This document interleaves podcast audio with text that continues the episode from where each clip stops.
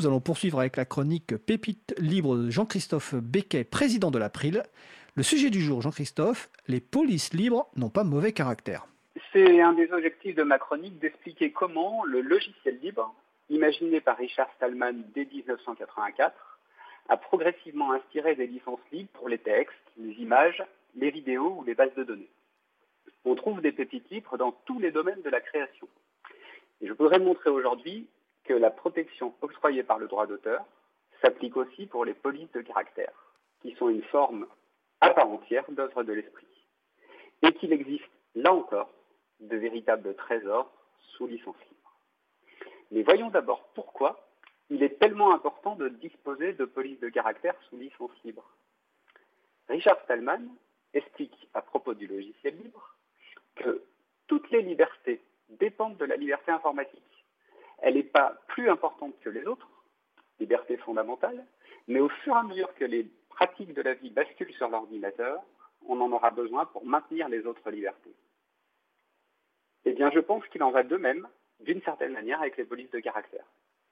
En effet, sans police de caractère libre, comment faire valoir sa liberté d'expression ou de communication à l'écrit sur un support informatique?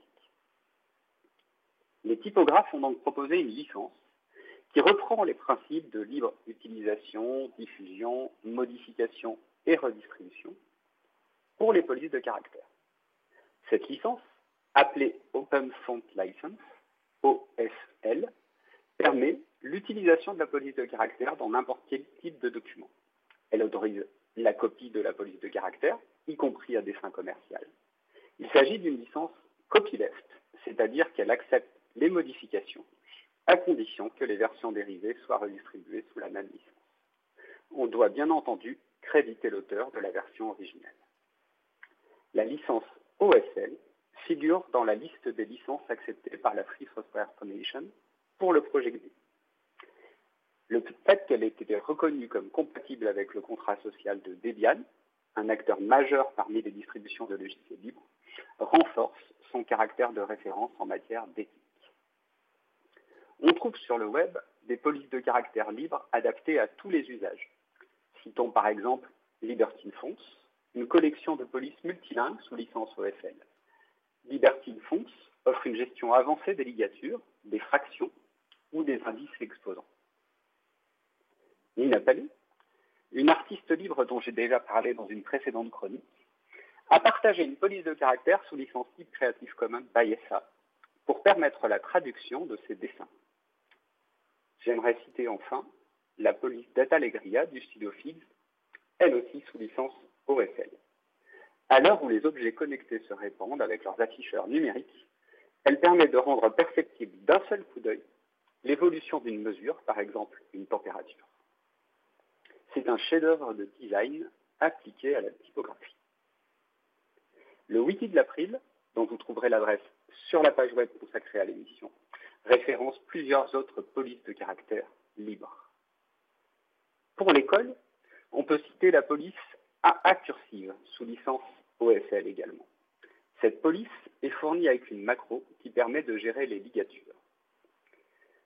Cette dernière a d'ailleurs fait l'objet d'échanges sur la liste de discussion de l'April consacrée à l'éducation, car elle comporte un bug dans certaines situations. Le problème reste non résolu à ce jour. Je lance donc un avis aux contributeurs qui auraient la compétence technique pour aider. C'est libre, donc on peut modifier pour corriger. Euh, merci Jean-Christophe. Je, suppose que ces, ces, polices libres sont pour la plupart installées par défaut sur les distributions GNU Linux? Oui, oui, tout à fait. Euh, en tout cas, pour euh, des, polices comme euh, Libertine, on a une autre famille de polices aussi qui s'appelle la famille Libération, qu'on trouve couramment dans, les suites bureautiques libres et sur les distributions du Linux.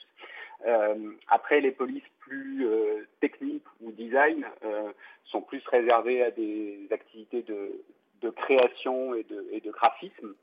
Et donc, euh, il faut faire la, démarche d'aller les télécharger et de les installer sur son ordinateur. Une démarche qui est relativement euh, simple et souvent euh, documentée. Oui, oui, c'est très simple. voilà, on, télécharge un fichier. Il y a un, format de fichier standard support porté par les distributions Linux. ça fonctionne également sur un système d'exploitation propriétaire si on utilise une, suite bureautique libre et qu'on veut avoir des polices de caractère libre. et après, pour les, polices qui ont des, fonctionnalités plus avancées, comme par exemple la gestion des ligatures, effectivement, souvent il y a une documentation associée et euh, comme je l'évoquais, il y a euh, la possibilité de solliciter les communautés du logiciel libre et notamment euh, les listes de discussion de l'April pour obtenir de l'aide si on a un problème. Ok, bah, écoute, c'est super. Merci pour ta chronique. On se retrouve. Donc, c'était la chronique Pépite libre de Jean-Christophe Becquet, président de l'April. On se retrouve en 2020. Entendu. Allez, belle Bonne fin d'année à tous. Bonne soirée. Bonne soirée. Au revoir.